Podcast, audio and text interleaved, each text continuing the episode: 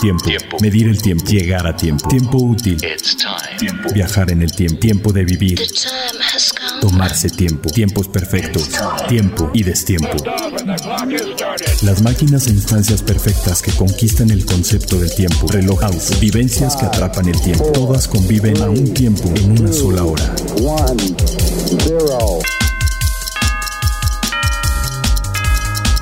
Hora local. Hora local. Hora local. ¿Cómo están? Muy, muy, muy eh, bienvenidos sean a este nuevo episodio del podcast de Hora Local. Yo soy Carlos Matamoros, estoy aquí con eh, mi amigo Toño Sempere, eh, productor ejecutivo de este proyecto. Hola Charlie, un gusto estar con ustedes y con todo el auditorio de Hora Local, creciente auditorio. Oye, sí. Y nuevamente nos acompaña mi amigo Fernando González Clement gran fan de la relojería y ayatola de las relaciones públicas, Eso. que se robó un poquito de tiempo de su ajetreada agenda para venirnos a acompañar aquí a, a, Hora Local y hablar un poquito de este vicio que nos tiene medio locos. Saludos a todos, un ratito para divertirnos. Oh, sí, totalmente. Y antes que, antes que entremos en materia, pues les recuerdo que por favor nos sigan en nuestras redes sociales y nos dejen comentarios en iTunes o en Spotify. Eh, sobre todo una pequeña reseña nos ayuda mucho y si les gusta el podcast, por favor recomiéndenos con sus amigos. Si no les gustó, si les pareció horrible, recomiéndenos con sus enemigos, que se amuelen. El chiste es que eh, se, corra, se corra la voz y sigamos hablando de relojería y de cosas así que nos emocionan. Pequeñas maquinitas, grandes máquinas como los coches también. Y pues vámonos a, a tiempo. Ya tiempo con la primera sección. Ah, por cierto, recuerdes las redes sociales, Charlie. Ah, perdón, las redes sociales. Es en Instagram, somos hora-local. En Twitter es igual, hora-local. YouTube, hora local. Y en Facebook, arroba hora local MX. Lo último, lo, último, lo, más, reciente, más reciente, lo tenemos, lo tenemos a tiempo. A tiempo. Pues ahora sí que han pasado muchas cosas en el, en el, mundo de la relojería. Una de las más importantes es un gran, eh, un gran evento y un suceso eh, patrocinado por Cartier que tienen una fundación, una, eh, una, iniciativa para las mujeres de Cartier, que es el, Cartier Women Initiative Awards que es un premio que se entrega cada año para diferentes eh, proyectos emprendidos por mujeres lo, en cualquier parte del mundo. Eh, se someten a, a, una. se presentan ante el comité de Cartier y pues son las que son elegidas son premiadas con un pre, eh, con una. Ay, güey. Una bolsa. Perdón, con una bolsa de 100 mil dólares. Emolumento. Las siete premiadas reciben un premio de 100 mil dólares y otros 14 finalistas, otras 14 finalistas reciben 30 mil. Al final, todos eh, los que todas las premiadas se benefician de una gran visibilidad en los medios, oportunidades de a nivel mundial de, de, de hacer contactos importantes, de networking y una, eh, un programa ejecutivo de apoyo a sus proyectos. En este caso tuvimos, eh, bueno, se, se, acaba de cerrar la edición 2019 y francamente es, es un orgullo que una, una, de las premiadas es mexicana. Eh, tenemos, bueno, voy a mencionar a todas las premiadas de Asia, del Asia lejano, del este. Tenemos a Jeon Jeong Cho de Corea del Sur, eh, el sureste de Asia y Oceanía, Carmina Bayongan de Filipinas. En Europa es Sineb Agumi de Francia. De Latinoamérica, tomada como un continente eh, o subcontinente, Lisa Velarde de México. Bravo. Sí, la verdad que sí, ahorita les platicamos cómo está todo este, este asunto, porque francamente es bien interesante su, su, proyecto. De Medio Oriente y Norte de África es Hiba Shata de los Emiratos Árabes Unidos, de Norteamérica, Ranma de los Estados Unidos, y del África subsahariano, Manca Anguafo de Camerún.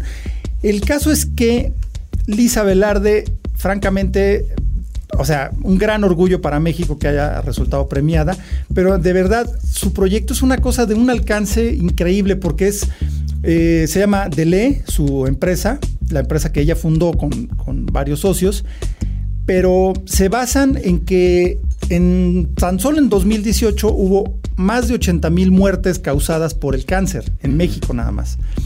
Entonces, en todo el grupo, en todo el globo, en todo el, en todo el país, perdón, en todo el mundo es la misma historia.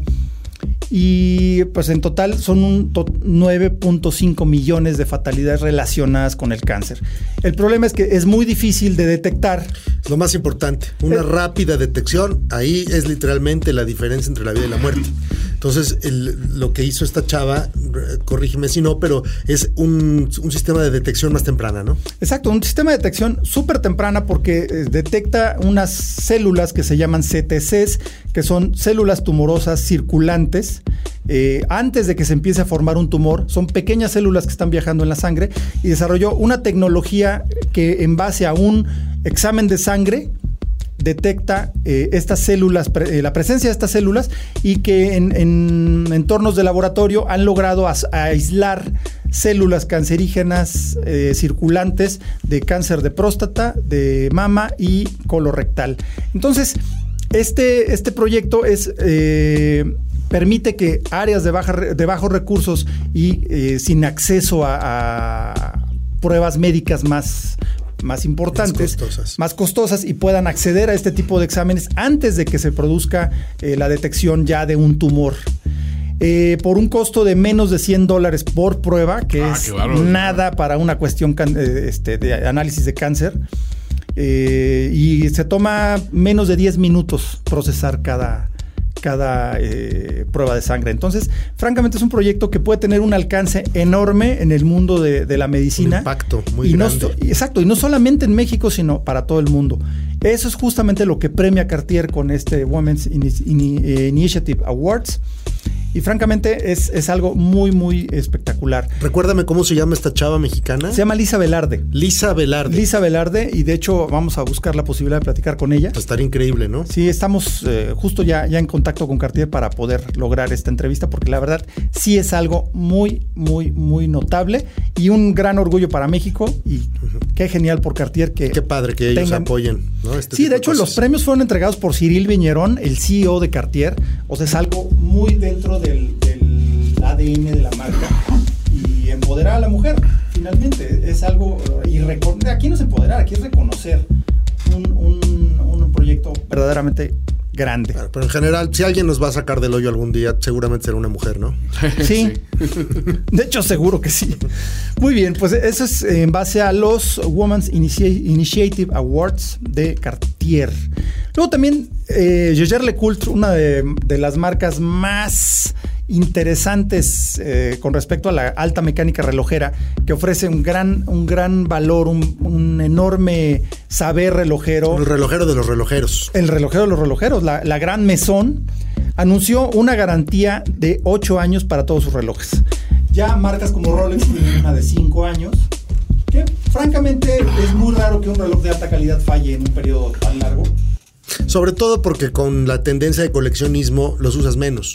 Exacto. Entonces, eh, un reloj hoy debe durar sin servicio pues, por lo menos 10 años, porque realmente, realmente si los rotas y tienes 4 o 5 piezas que usas o más en muchos casos, pues son relojes que terminas usando una vez al mes. Entonces está muy bien que los protejan más tiempo y a la vez es una gran medida de relaciones públicas de la marca. Claro, y, y habla muy bien de la confianza que tienen en sus productos. Ocho años, cualquier Jaeger LeCoultre de aquí en adelante tiene una garantía de ocho años, que eso es verdaderamente notable. Hay como un estándar de la industria sobre años de garantía. O lo mínimo era un año. O sea, lo mínimo es un año. Todos tienen que dar cuando menos eh, un año.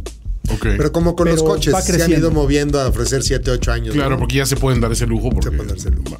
No, aquí la cuestión es que hay que eh, entrar en el programa. Es un programa completo para, para eso. Obviamente es una especie de extensión de garantía.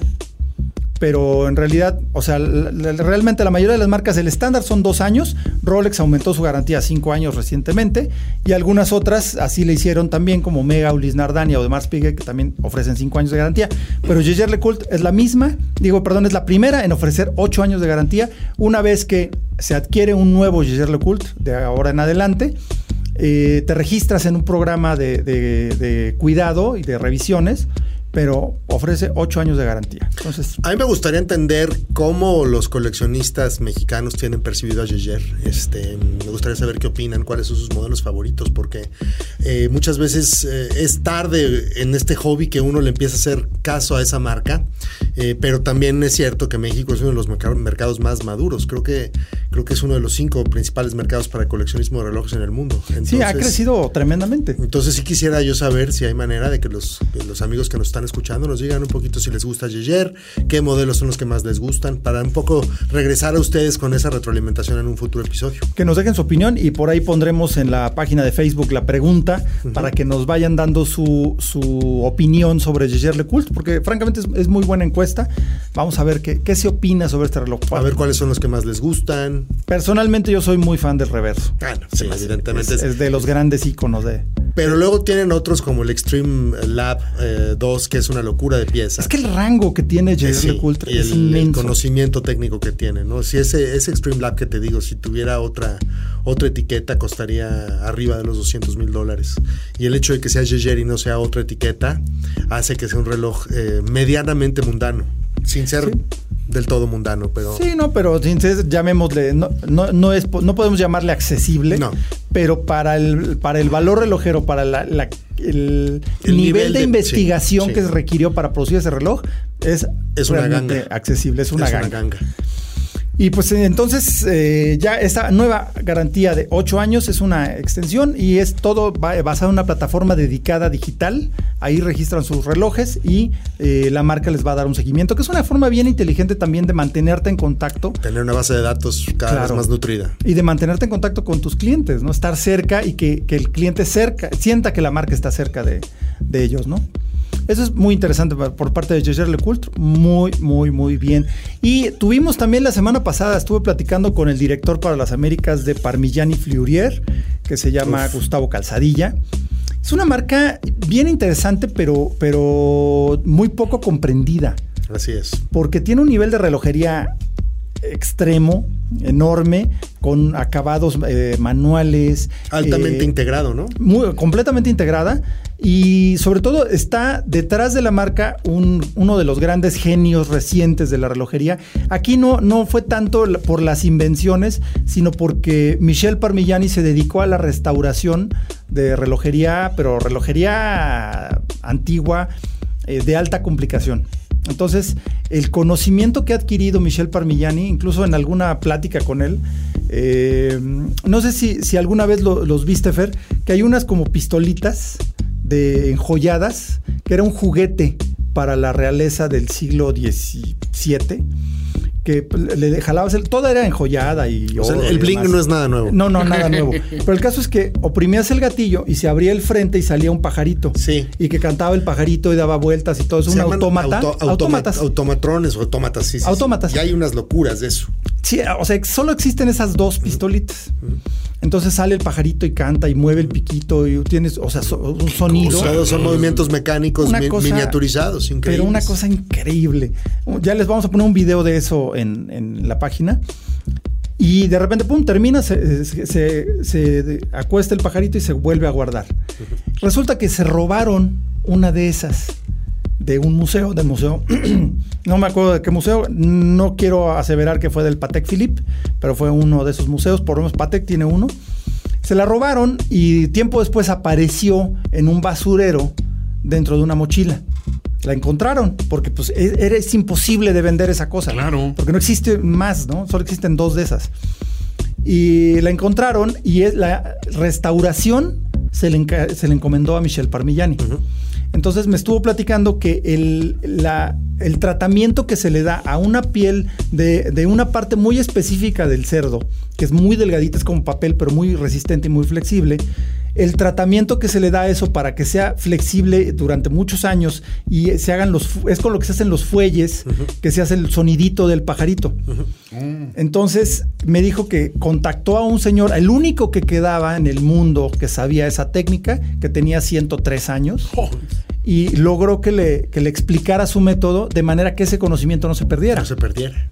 Entonces, de ese nivel de, compromiso es Michel Parmigiani y ese nivel de compromiso está en los relojes de Parmigiani Fleurier.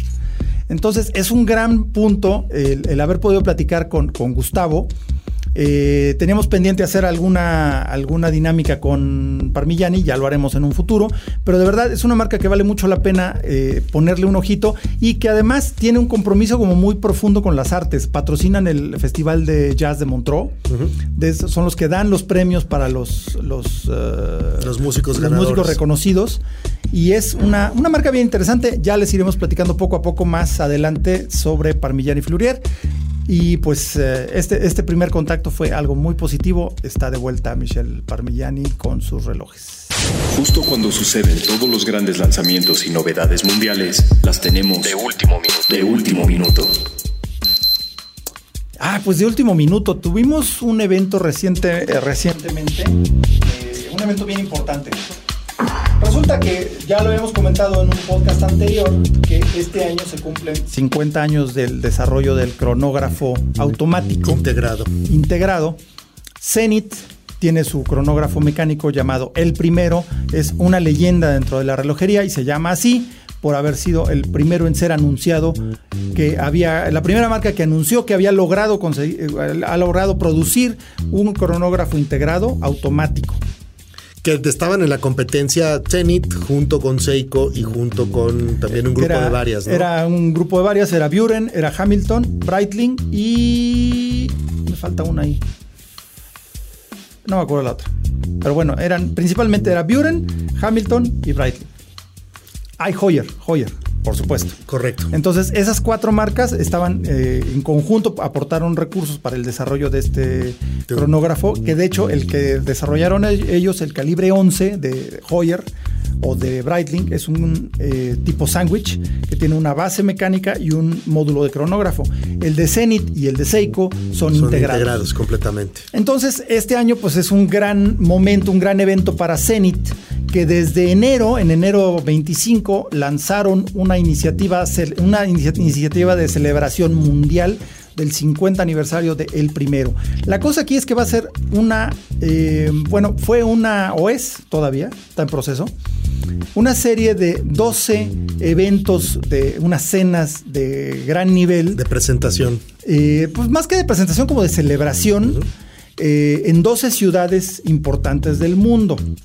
Todo comenzó en Milán, que fue la primera parada. Y pues resulta que una de esas 12 ciudades importantes en el mundo, por supuesto, es la Ciudad de, La Ciudad de México. México. Y acabamos de tener esta gran cena en el espacio del ah, Museo Sumaya, que, en presencia de la increíble Puerta del Infierno de Rodán y el Y del pensador, Pensador. que es, vaya, es uno de los espacios yo creo más espectaculares que hay disponibles para eventos así. Y gente de toda América Latina viene a ese museo a ver esa pieza. Exacto, y solamente eso, porque de verdad, o sea, todo lo demás vale mucho la pena. Hay cosas, hay obras de Tamayo enfrente, justamente hay dos murales de Rufino Tamayo, o sea, vaya, hay muchísimo que ver. Y bueno, este tour se llama Le Grenier Club. Eh, y pues Italia fue el primer país para recibir el primero en 1969, por eso se hizo en Milán. Y pues una, la, idea de estos eventos es que se crean unos ambientes en lugares muy selectos, como fue ahora el Museo Sumaya, y galerías de arte, eh, propiedades así excepcionales, lugares excepcionales, como bien lo fue. Ya se, se presentó en London, Dubai, Tokio, París, Hong Los Kong. principales mercados relojeros del mundo, entre Claro. los que está la Ciudad de México, sin duda. Exactamente, Hong Kong, eh, íbamos a Nueva York, Shanghái, Singapur, Moscú, México y sigue Ginebra. Eh, eh, son una de las eh, 12, bueno, son las 12 ciudades importantes y la verdad es, eh, la, fue pretexto perfecto para presentar una trilogía de edición limitada a 50 piezas, 50 ejemplares, que conjuga toda la, alta frecuencia de Zenith, que es una de las características principales del movimiento del primero, y viene presentado en una caja enorme. Que por cierto la vamos a tener en exclusiva para hora local. Por ahí en unos días más búsquenla en la página de Facebook o en la página de YouTube. Vamos a tener un unboxing exclusivo para hora local para mostrarles estas piezas que vienen de pasada a México. Van a estar un par de horas disponibles y se nos vuelven a ir a su siguiente cena. Esas piezas son las que usan este nuevo tipo de movimiento con esta nueva tecnología que lanzaron hace un par de años. Eh, sí, el- bueno, eh, son, eh, son diferentes piezas. Una de ellas es el A386, es la reedición del el primer original. Ok. Eh, es el, ah, el ah, Zero G, El DeFi, y todos son dentro de la colección DeFi, excepción del A386, pero todos traen eh, esa, ese ADN de, eh, de Zenith. La idea es aquí presentar, son tres cronógrafos con contadores tricolores, donde la idea es que eso es una una evocación, una evocación del primer original que traía los tres contadores en diferentes tonos, que era blanco, bueno, o plata. Encimados. Encimados. Son muy bonitos. Era plata, azul y negro. y la aguja, el segundero en rojo. El aguja, el segundero en rojo. Y también viene, uno de ellos es el DeFi, eh, el primero 21, que es el que tiene doble, doble mecanismo, uno para medir eh, milésimas de segundo centésimas, ¿no? Soy, son centésimas. Son centésimas. Da la vuelta eh, al, dial entero en, una, en, un, segundo. y tiene 100 divisiones. Sí. Eh, no, lo que pasa es que me confundí un poquito porque me quedé platicando ayer y justo estaban hablando de que la siguiente pieza, porque son tres, pero la caja tiene cuatro espacios. El cuarto espacio es para el que va a venir con medición de milésimas de segundo. No. Mecánico. Mecánico milésimas. Mecánico milésimas. Ese todavía está en proceso. Todavía no, no se produce. ¿Pero va a servir como ventilador también o qué? Pues, sí, o sea. No, realmente va, a ser el segundero, va a dar la vuelta igual en un segundo, solo que las divisiones, las posibles paradas del del segundero van a ser más precisas, porque el segundero, el segundo está dividido en más pedacitos. Está bien que Zenith esté apalancándose fuerte del primero. Claro, es lo suyo. Ese es su icono, es el, que todo el mundo conocemos y queremos. Eh, se nota ya finalmente que, Jean-Claude Viver metió la mano ahí. Este, los relojes están muy bonitos, son piezas de una altísima sofisticación técnica, que es donde ellos deberían estar jugando. ¿no? Eh, ese es el nicho que ellos tendrían que estar ocupando. Y se nota, se nota muy bien el, el DNA que tiene la marca. Entonces está bien, qué bueno. Este, ojalá y podamos ver cada vez una colección más atractiva este, y una colección más enfocada. Porque creo que las, las marcas que todos tenemos como referencia lo que tienen es justamente una colección de un alto enfoque. Y eso es lo que yo le deseo a Zenith, sin duda. No, y aquí hay una cosa importante con Zenith. Trajeron incluso el DeFi Lab ese me muero de, de, el invento, el, el, Inventor, el DeFi Inventor, porque el Live fue el del año pasado, el que era todo de, aluminio eh, con incrustaciones de hierro. Este conservaron ese material solo en el bisel y lo demás es titanio. Pero este reemplaza una variedad de componentes, todo lo que es el áncora, escape, rueda de escape, rueda de balance, bueno, rueda de balance, todo lo reemplaza con un solo componente de silicio. Tenemos una frecuencia de por sí, un Zenith, el primer original, era de 5 Hz, 36 mil alternancias por hora. Ahora el nuevo es de 18 Hz. O sea, es verdaderamente frenética la forma en la que se ve el movimiento. Y mucho más preciso. Mucho más preciso y con una durabilidad increíble porque es un solo componente que reemplaza a muchos componentes. Eso es lo que tiene fantástico esta industria. Tiene el cutting edge de la tecnología eh, y todos los nuevos materiales y la más grande investigación y a la vez hay un señor de 103 años que es el único que sabe curtir piel de cerdo para hacer este. O sea, es, es la mezcla de esos dos mundos que a mí me parece tan atractiva de la relojería, ¿no? la vanguardia tecnológica con el craft artesanal que, realmente. De siglos. Que realmente te da resultados este, pues con ese alto grado de valor que la gente estamos dispuestos a pagar. Es que eso es la relojería, finalmente eso es, es, es la unión de arte con ciencia, ¿no?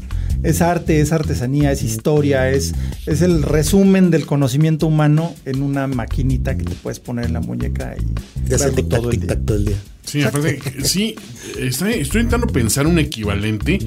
No puedo encontrar ninguna industria donde tengas ese, ese balance también logrado, ¿no? Porque luego a pensar, a ver, autos. Pues nadie está como que haciendo un, oye, es que estamos conservando el último, o sea, el nuevo Bugatti va a venir con motor de vapor, ¿no? Como los de antes. O sea, no, no, no, o sea. No, no va por ahí. No, no va por ahí, ¿no? Si le preguntaras a los artesanos de Mulliner, de Bentley, quizás un poco, sí, ¿qué, ¿qué, tecnologías usan para curtir las pieles y las pieles, ahí sí quizás hay, hay sapiencia de cientos de años. Ahí sí. Pero, este, fuera, de pero eso... fuera de eso, no, este, pues es todo un. Digo, ya tienen un gran conocimiento de materiales, ya le meten los mejores materiales. Tienes que pagar medio millón de dólares por un coche con los mejores materiales. Claro. Pero este, no hay, como bien dices, esa, ese, esa esa fuga entre lo moderno y lo, antiguo. Sí, no, nada no puede equilibrar tanto, ¿no? en ese sentido, pero bueno. Sí. Pues sí, eh, bueno, trajeron, eh, aparte de eso, presentaron un reloj que yo creo que es el que mejor une ese concepto de lo, antiguo con lo nuevo, que es el DeFi, el, EP, el EP21, pero en carbón en caja de carbón, pero no es una caja de carbón forjado, no es una caja de carbón, eh, de fibra de carbón eh, alineado, así como tejido, como se usa en la Fórmula 1, sino que es otra, otro proceso, es carbón. Eh, puesto en base a, como, eh, en capas. Como en si fuera triple capas. Como si fuera triple exacto, sí, en, en diversas capas.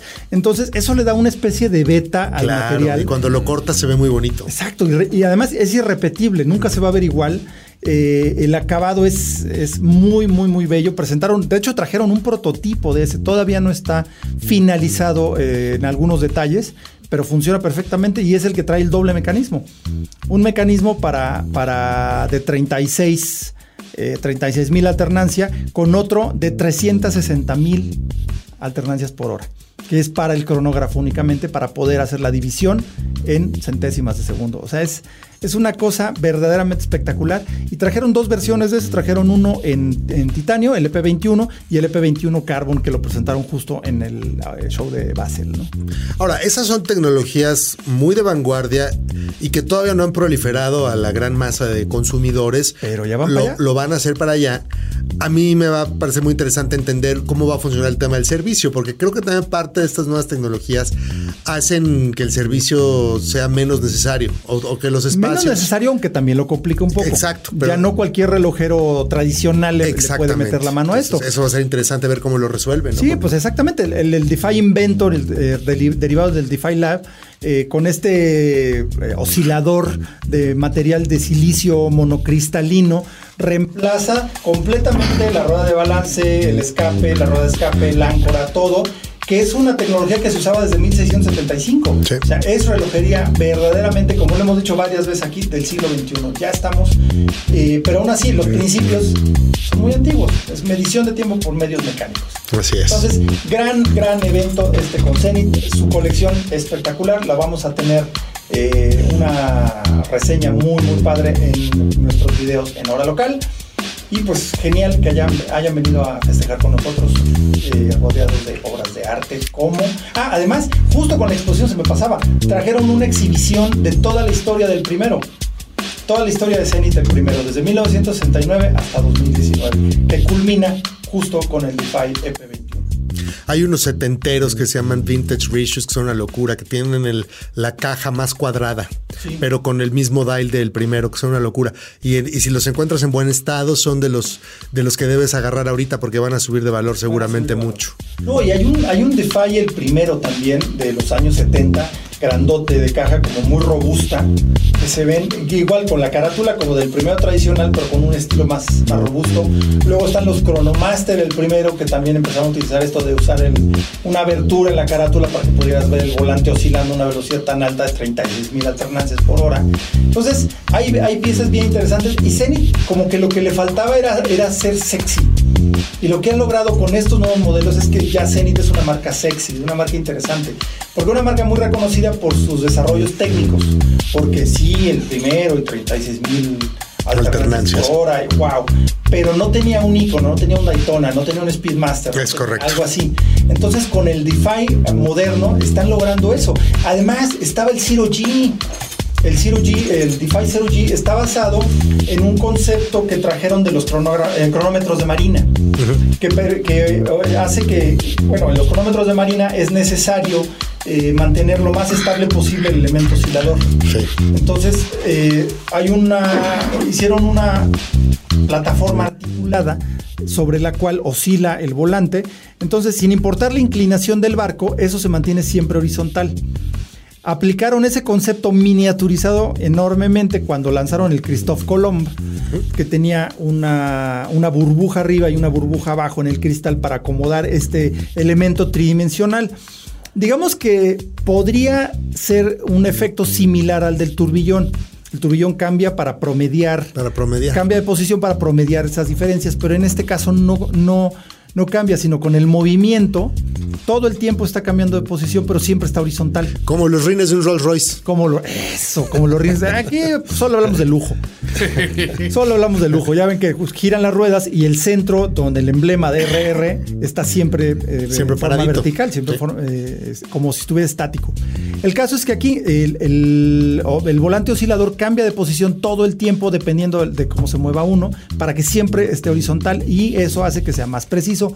Evidentemente hay formas de lograr la precisión de otra manera, pero ya no estamos hablando de eso, ya no se trata de partirlo eh, el- un cabello a la mitad, o sea, sí es más preciso, pero realmente es el logro técnico de haberlo hecho y de verdad, nada más mirar ese reloj está increíble. Échenle un ojo en Instagram, échenle un ojo en nuestra página de Facebook, ahí tenemos un video donde se ve el- claramente cómo cambia de posición esto.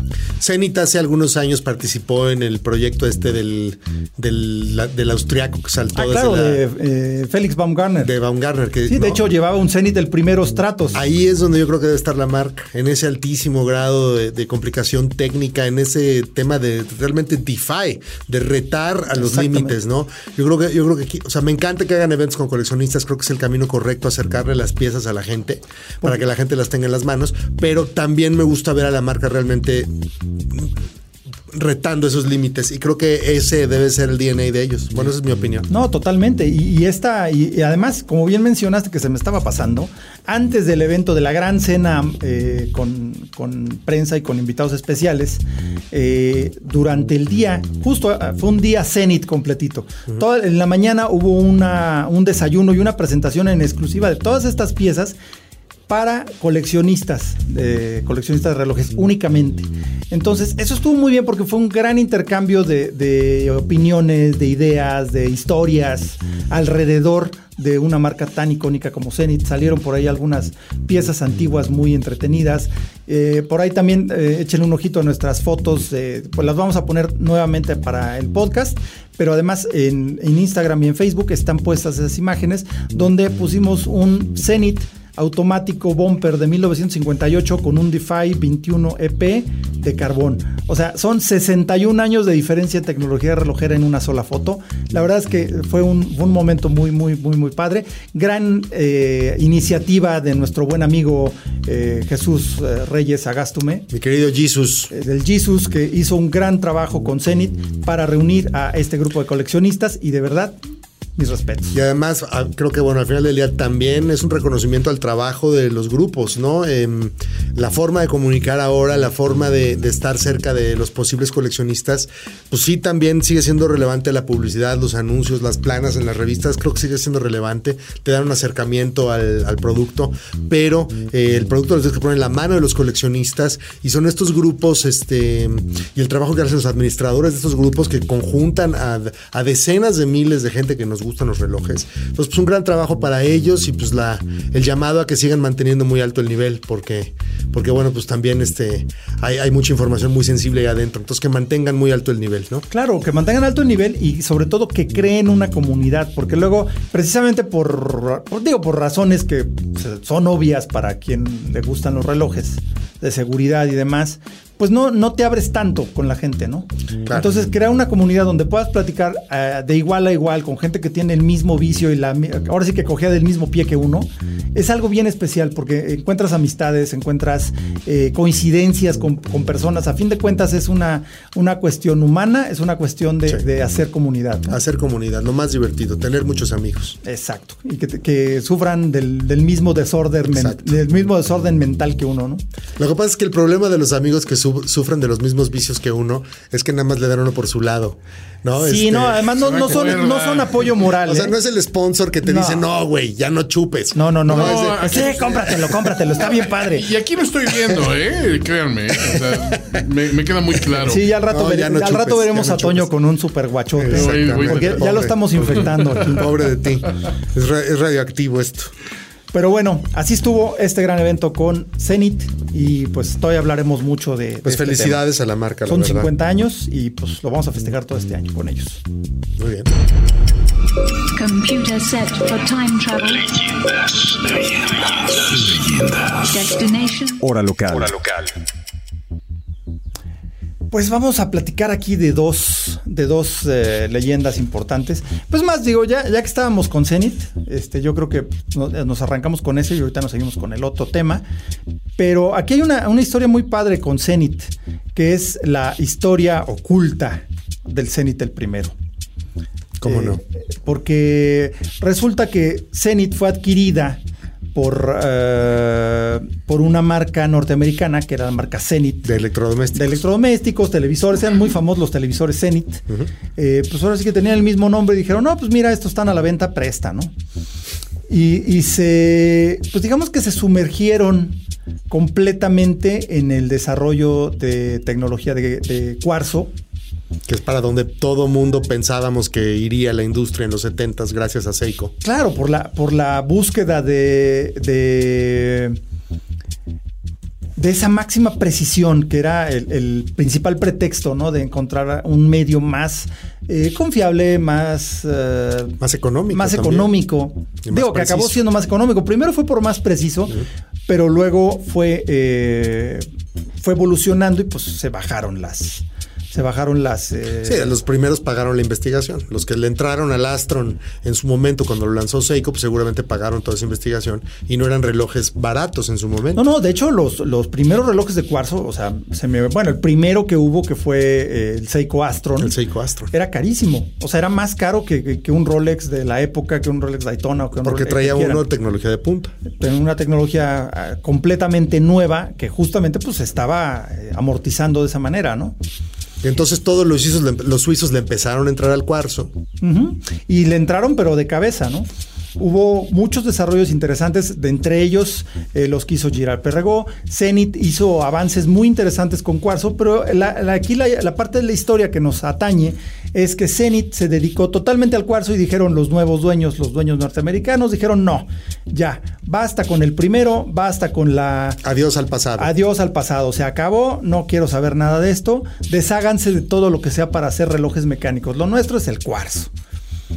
Eh, se dio la orden a un relojero que tenía trabajando en Zenith desde 1959, que se llamaba, eh, bueno, se llama, de hecho, todavía anda por, ah, no, creo ya, ya falleció, Eh, se llama Charles Bermot, Charles Bermot, Eh, él fue el que recibió la encomienda de pues, deshacerse de todo eso. De todos los toolings para hacer los relojes mecánicos. Exactamente, y, y principalmente el primero.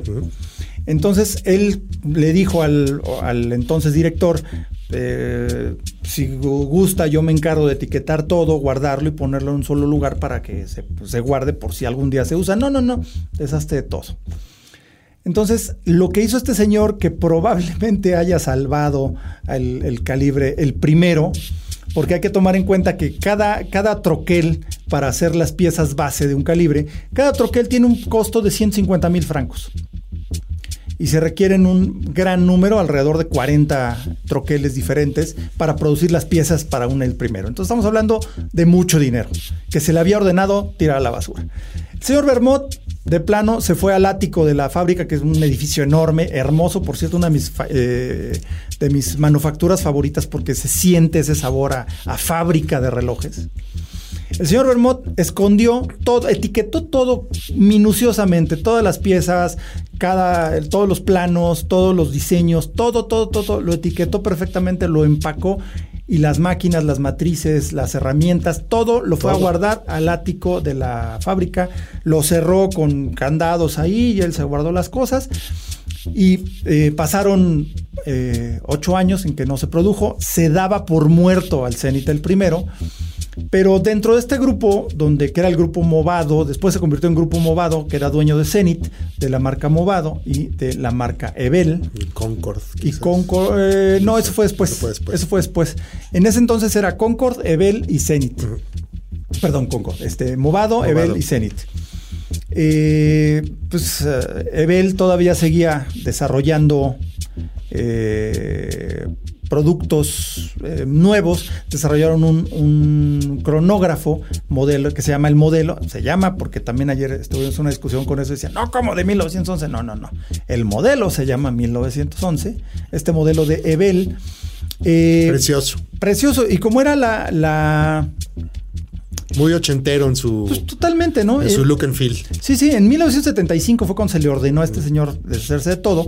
Y en 1984, a ver, ahorita tengo aquí la fecha exacta, 81, perdón. En 1981, Ebel creó este modelo y decidió comprar los mecanismos de parte de Zenith, que era pues como del grupo. Eh, pues simplemente, oye, eh, tendrás movimientos por ahí de Zenith, sabemos que tienen ustedes un calibre no sé cuánto, y fue así de... Y Pues, ¿qué crees que sí? ¿Qué Tenemos crees uno que por sí? ahí. De, de hecho, el señor Vermont ya se había retirado, ya no, ya no estaba en serie, ya estaba jubilado. Entonces, eh, pues se enteró de esto, eh, levantó la mano y sacaron todo este herramental, todo esto para hacer eh, el Zenith del primero. Se empezó, se reinició la producción y fue así como, como resurgió el famoso calibre el primero. Y fue para este modelo de Ebel que se llama el 1911. Fue para el 1911. Aquí hay una cosa, esto fue en 75 cuando lo escondieron y en 78 Zenith fue vendida a, otra, a otros A dueños, pero suizos. Ahora sí eran suizos. Entonces, eh, digamos que no, no se...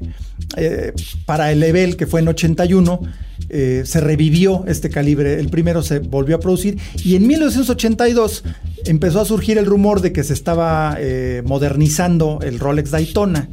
Y también Rolex levantó la mano y dijo, pues yo también quiero Necesito mecanismos movimientos. primero. Eh, Rolex hizo una modificación importante, le quitó la, la alta La frecuencia. alta alternancia. Ah, y la redujo a 28.800, que antes el Rolex Daytona pues estaba usando el Valjoux 72 de cuerda manual, que realmente cuerda manual con corona atornillada no es una gran solución.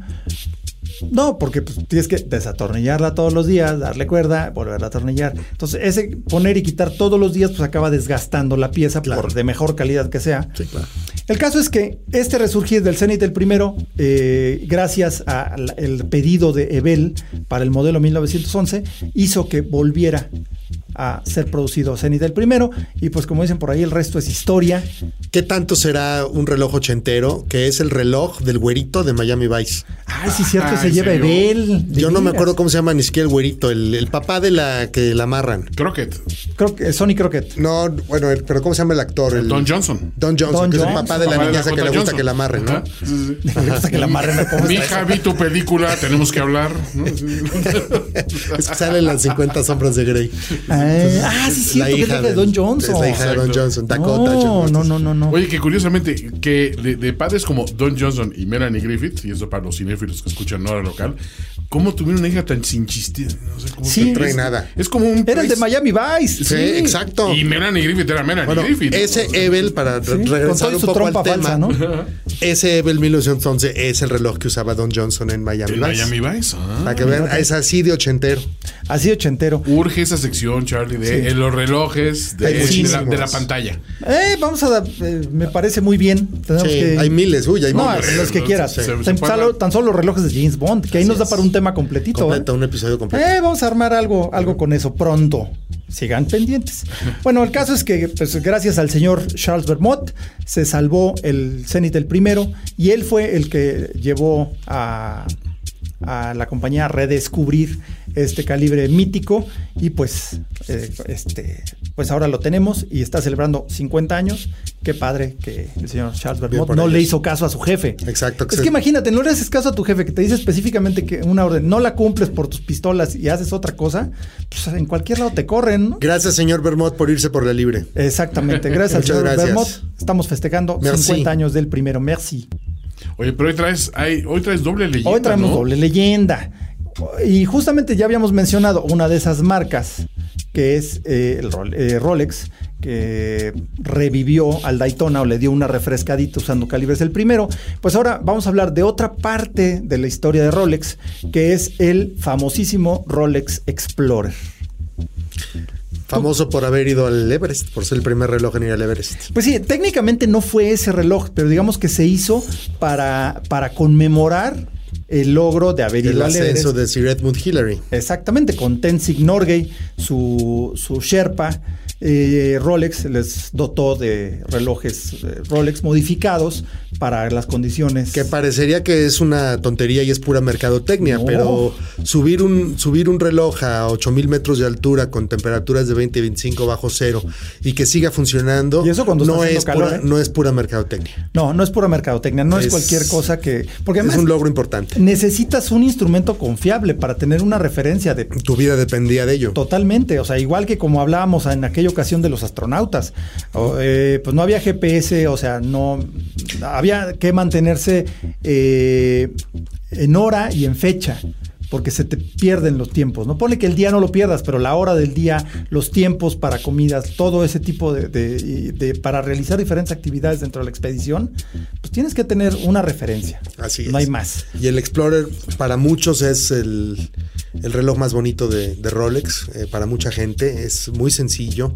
Eh, no sé si sea la cuarta o quinta generación el que está circulando ahorita. Sí, es la quinta según, según Pero, yo. pero bueno, pues este, desde el primero pues es el reloj más sencillo, sin fecha, este, la esfera negra. Sí, totalmente funcional. Todavía más funcional, funcional. que, que- No bueno, tiene, como un Submariner sin no fecha. tiene el bisel estriado, que mucha gente cree que pasa bajo perfil porque no tiene el bisel estriado que sí tienen los Dayjusts o los Daydates.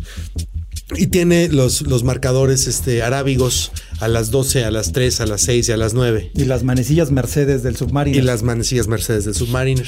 Sí, de hecho, esta, este ascenso de 1953, eh, Edmund Hillary llevaba dos relojes. Llevó un Rolex y llevó un Smiths.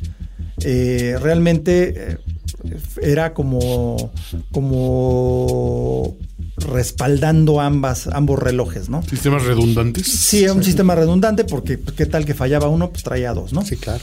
El caso es que Rolex, eh, muy pronto después de, de- de este, de este suceso, lanzó la línea Explorer para conmemorar el, eh, pues ahora sí que el- la, la hazaña de Norgay y de Hillary. Y lanzó la referencia 6298, el primer Rolex Explorer, con lo que mencionaba Fernando, 3, 6 y 9 en arábigos y lo demás en índices eh, En marcadores, en marcadores sí. nada más y que es un- una es como la imagen clásica del Explorer. Ahora la nueva versión ha crecido un poquito, ya es de 39 milímetros. 39 milímetros, el original era 36, era el mismo tamaño que el Datejust. Sí. De hecho era la misma caja del Datejust, solo que con diferente configuración, ¿no?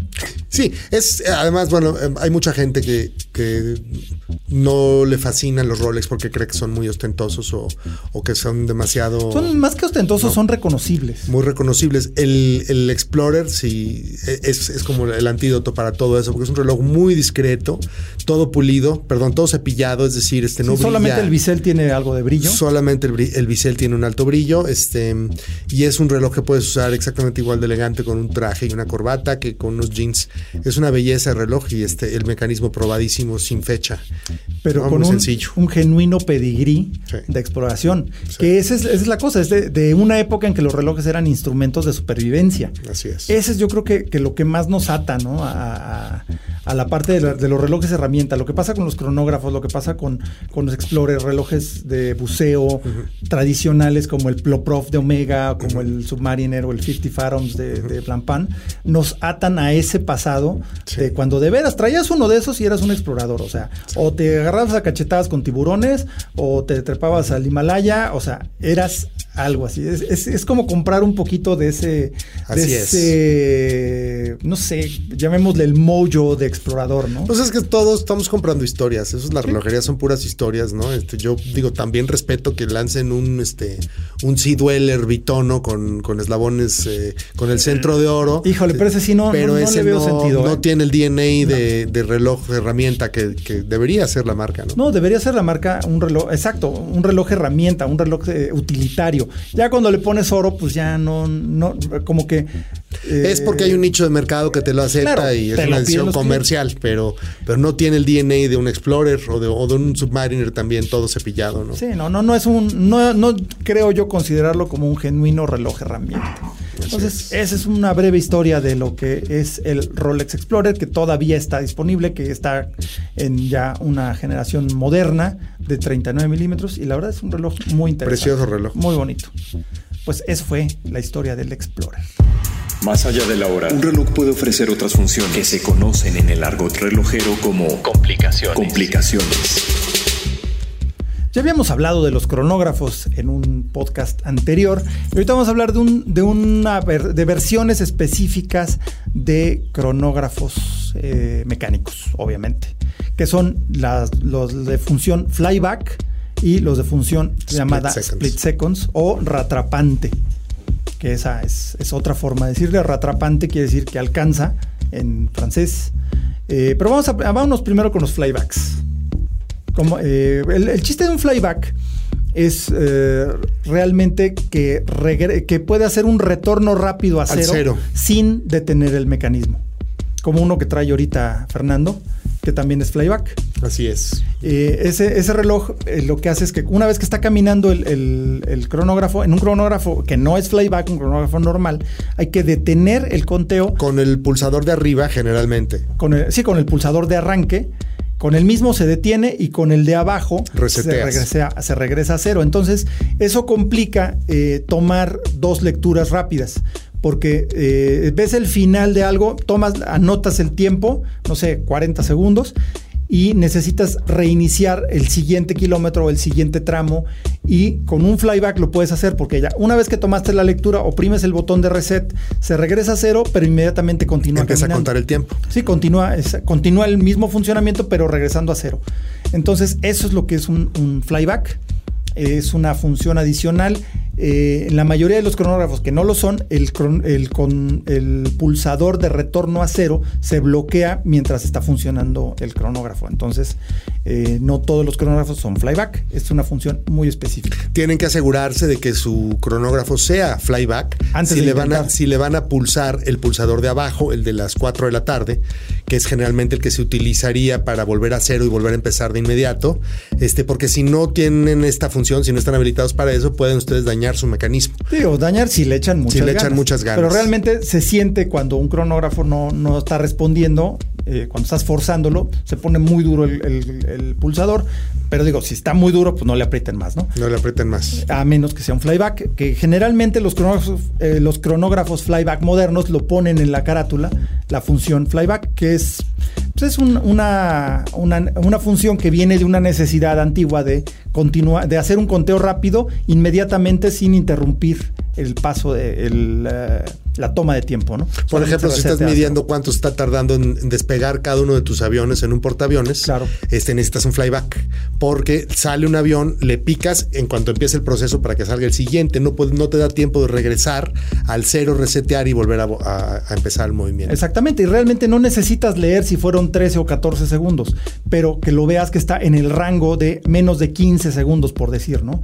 Cada 15 segundos, cada 20 segundos, lo ves que está en ese rango, va llegando por ahí, ya despegó, pum, reseteas y, y ves si está tomando más tiempo de lo que... De esa manera no se te estrellan tus aviones Claro. despegando o Sí, aterrizando. de hecho ese era un uso real que hubo durante la guerra, la Segunda Guerra Mundial y la, la guerra de Vietnam.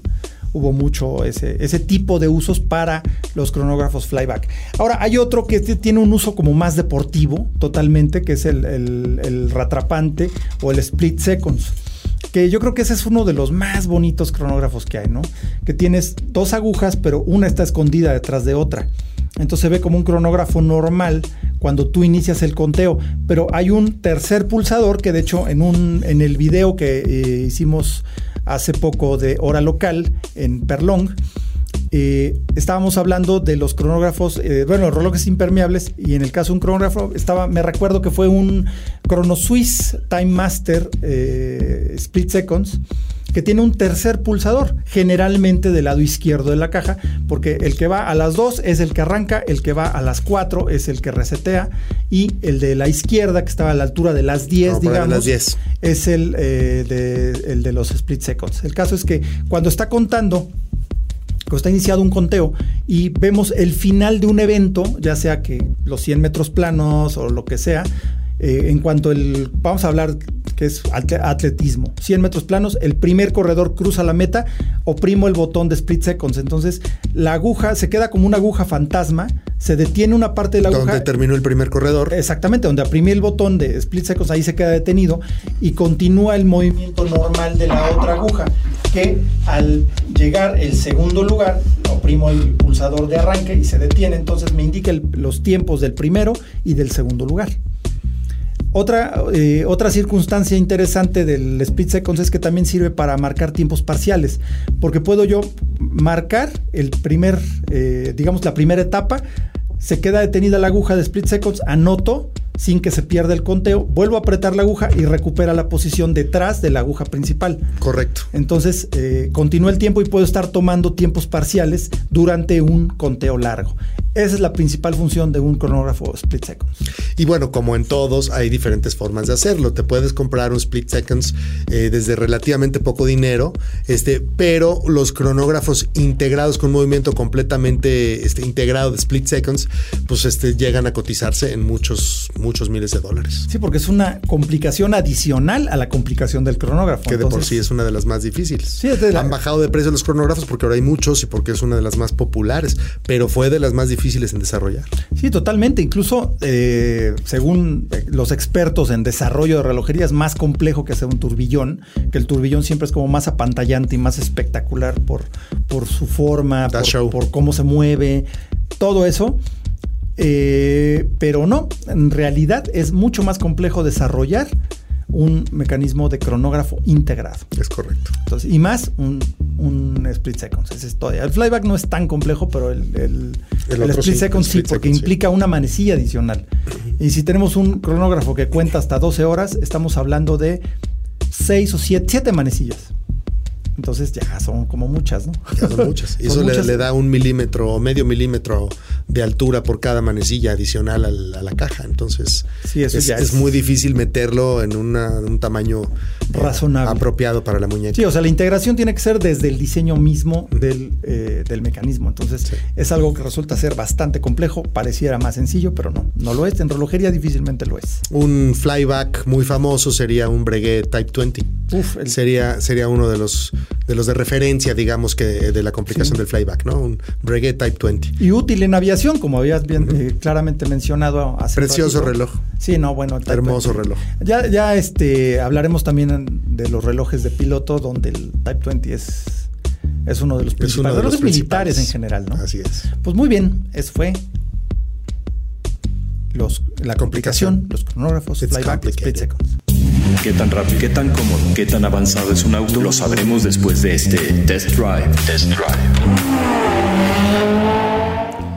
Pues esta semana tuvimos un, un test drive eh, pues muy interesante porque Kia, la marca coreana, está trayendo, eh, pues realmente le está echando como mucha pimienta al, al mundo de los coches. Eh, personalmente me declaro fan del, del Stinger GT. Yo también. Qué buen coche, man. No lo he manejado, pero se me antoja cada No, vez no, que lo veo. Tendremos que arreglar eso con nuestros amigos de Kia que nos dejen manejar Nos presten uno un ratito. un Stinger un ratito. El caso es que presentaron al hermano menor del Stinger GT, que es el modelo top. Presentaron el Forte GT, que es como el, el- el compacto, porque tenemos los subcompactos, que es el, el Río. El Forte es un poquito más grande. ¿Contra quién iría? ¿Contra un Jetta y contra un Golf? Contra, más o menos. sí, contra, más bien contra un Jetta. Ok. Más bien contra un Jetta, es más de esas dimensiones. Pues se presentaron el Forte GT, que es la versión más deportiva del Kia Forte, con un motor de 1.6 litros turbo de 201 caballos de fuerza, que ya de verdad es increíble lo que se está logrando ahora con motores muy pequeños. Se logra una eficiencia enorme y ahora 201 caballos a partir de un 1.6 litros. Es un motor relativamente pequeño, turbo GDI con una transmisión de cambios de 7 cambios con doble embrague, Uf. DCT. O sea, cambios instantáneos. O sea, trae doble embrague un Sí, doble embrague, un guía. Pues, transmisión, transmisión de doble embrague, DST Órale. de 7 cambios. Como las que se, se empezaron a usar en los Golf GTI y en los, eh, los Audi, la S-Tronic. Sí, hace, hacen menos de 10 años para que tu coche tuviera un doble embrague, tendría, tenía que ser un M, un BMW M. Sí, sí, sí, O sea, sí. ya ahora que lo traiga un Kia incluso, pues quiere decir que esa es- tecnología se está, está proliferando. Exactamente, y es un tipo de transmisión especial, no, no es una transmisión ni manual robotizada ni una automática hidráulica tradicional. Es una cosa intermedia, o sea, el chiste del doble embrague es que eh, tienes para, en este caso que son siete velocidades, tienes un tren de engranes para la primera, tercera, quinta y séptima, y otro tren de engranes para la segunda, cuarta y sexta. Entonces tienes un embrague que responde, que, que- que engrana un tren y otro embrague que embraga el otro tren. Entonces, para los cambios de velocidad, cuando tú vas en primera, ya está, ya está engranada la segunda. Únicamente lo que hace es switchar embragues. Son concéntricos. Entonces, Por eso es tan rápido. por eso es tan rápido. O sea, Es rápida como, como las primeras cajas de Fórmula 1 en los, en los 80, en los 90, de hecho. Desde esa rapidez, las de ahora son una locura, pero estamos hablando de tecnología de un coche de calle. Así es. O sea, verdaderamente el- esta rapidez de cambio pues hace que, que nos dé una sensación deportiva, además de que hay una mínima pérdida de, de impulso.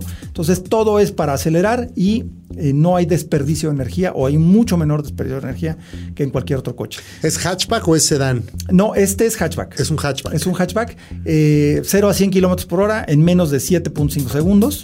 Que está increíble. muy decente. Muy Muy decente, decente. sobre todo para un coche de, de motor 1600. O sea, de verdad es un. ¿Podemos saber precio aproximado de mercado? Precio aproximado, claro que sí, y no es aproximado, te puedo decir el precio exacto que lo tengo aquí abajo en la lista, aquí está. De hecho hay de los dos, ¿eh? hay sedán y hay hatchback. Eh, En México nos encanta la cajuelota. Sí, pues Nos yo creo que encanta. tiene que ver con, con la sensación de que es más coche, ¿no? O a lo mejor es para la gente que necesita ir a darle de comer a los godines en, en Polanco y en este. ¿No? Que, que ahí guardan, ahí guardan los de guisado. ¿No? En la cajuela. No, bueno, bueno. Bueno, pues eh, también es, o sea, la gente tiene que cargar diferente, claro. Ah, Hay No, que ser bueno, multi- pues múltiples profesiones hoy en día. Sí, no, de hecho, este, con Kia, con el, con el Forte, tenemos las dos versiones. O sea, si quiere ir a vender este, Ajá, los, los de can- los de, los de guisado. Los de Que guisado. son deliciosos, ¿eh? Un saludo a toda esa gente que le da de Por comer a, supuesto. a la No, fuerza es de que- trabajo de esta ciudad, hacen una súper labor. No, pero además, porque eh, lo hacen de una manera súper accesible, porque de repente eh, trabajar en una zona... En Polanco. Polanco, es, puede resultar Sí. un tema muy caro para comer Sí. diario ahí, ¿no? No, y se come delicioso, esos señores Sí. que llevan la comida ahí, está buenísimo. Pero bueno, independientemente de las actividades empresariales, eh, tenemos, cual nos gusta la cajuela en México. tenemos, tenemos el Kia Forte GT Line Sedan que empieza en 389.900 con ese tren motor de 7 velocidades, doble embrague y 1.6 litros de 201 caballos. El Forte GT Sedan de 451 mil pesotes. Cuatro y medio. ¿Eh? Y el, el hatchback que tiene un precio más accesible de entrada que es 371,900. Pero ya tienes el mismo tren motor con diferente nivel de equipamiento y se va hasta los 447. O sea, es marginalmente más accesible la versión hatchback que la versión con cajuela. Pues sí tienes más mueble. Además, los coreanos se han puesto muy, muy agresivos con el tema de las garantías, Siete volviendo años. un poco al tema de Siete ¿no? años de Siete garantía. años de garantía. O sea, verdaderamente Pues sí, es muy impresionante lo, lo- elemento de peso. lo que han logrado con estos coches. La verdad, muy bien el Kia, el Kia Forte eh, GT Sedan y, coupé y ¿Qué color. ¿Qué color lo probaste? Eh, rojo. Bonito, Mo- O sea, este rojo así como metalizado, precioso. que se ve como, como esfera de Navidad. Ajá. O sea, es un color muy especial. Y pues sí, si es deportivo, tiene que ser rojo. Claro. Ya. O sea, aunque también te voy a decir una cosa, en blanco se ve bien bonito. Con los acentos en negro que le pusieron para darle ese sabor deportivo, Además, luce este, muy bien. los coches blancos reflejan la luz y no usan tanto aire acondicionado, Sí. chavos. Eso. Ese Sí, es un- la verdad es que ese, ese es un, un Un- hack eh, importante porque sí. no es que los coches negros. Los oh, coches negros sí se ven No, preciosos, pero chupan la luz y No, y aparte que dura 20 minutos limpios y tienes suerte. Claro, sí, sí, sí. Y más en esta ciudad que realmente es muy polvosa. Ahora, ¿quieres no lavar nunca tu coche? Cómpratelo plateado. Exacto. Sí. Es lo que mejor mm, camufla el polvo. Sí, y la verdad es que también en versión plateo, se- en color plateo se ve muy Precioso. bonito. ¿Qué tal la suspensión? Súper bien, porque también tiene una, una configuración diferente. Eh, de hecho, eh, se le dieron sus vueltecitas en el autódromo de Amozoc. Y de veras se maneja muy bien, sobre todo muy neutral. No tiene una tendencia marcada al, al subviraje, que es lo, lo- lo frecuente en un coche de tracción delantera. Claro. La verdad es que es bastante neutral, muy bien. Seis bolsas de aire frontales. Bueno, seis bolsas de aire en general.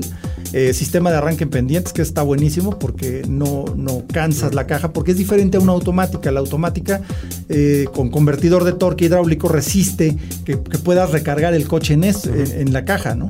En uno de doble embrague no, porque es un embrague de fricción similar al de una caja manual, pero operado robóticamente. Entonces, ese control de, de- de re- que te ayuda. eh, Ay, se me fue el nombre ahorita. Este, el, el asistente de ayuda en su vida. ese El, llaman. el autohold, de asistente de ayuda en su vida, de arranque en su vida. Sostiene el coche con los frenos en lo que el embrague alcanza a, acoplarse completamente, entonces ya tienes tracción para subir y no dependes de la fricción para retener el coche, ¿no? Entonces eso ayuda bastante. Una integración completa con Android Auto y Apple CarPlay con conexión USB. Vaya, o sea, si tienes cualquier smartphone, que pues, ya cualquiera tiene un smartphone del nivel que sea, eh, si es un Apple, tienes completamente eh, la repetición de tu pantalla en la pantalla del radio. Y pues eso es una gran ventaja porque no hay que apartar la vista, tienes la función, no, no tiene navegador integrado porque usas el, de- el Waze del teléfono. Entonces es, es una, una versión muy, muy, bueno, una forma muy interesante de integrar completamente la vida que la traemos ya siempre en el celular, la integras perfectamente con el funcionamiento de tu Kia Forte GT.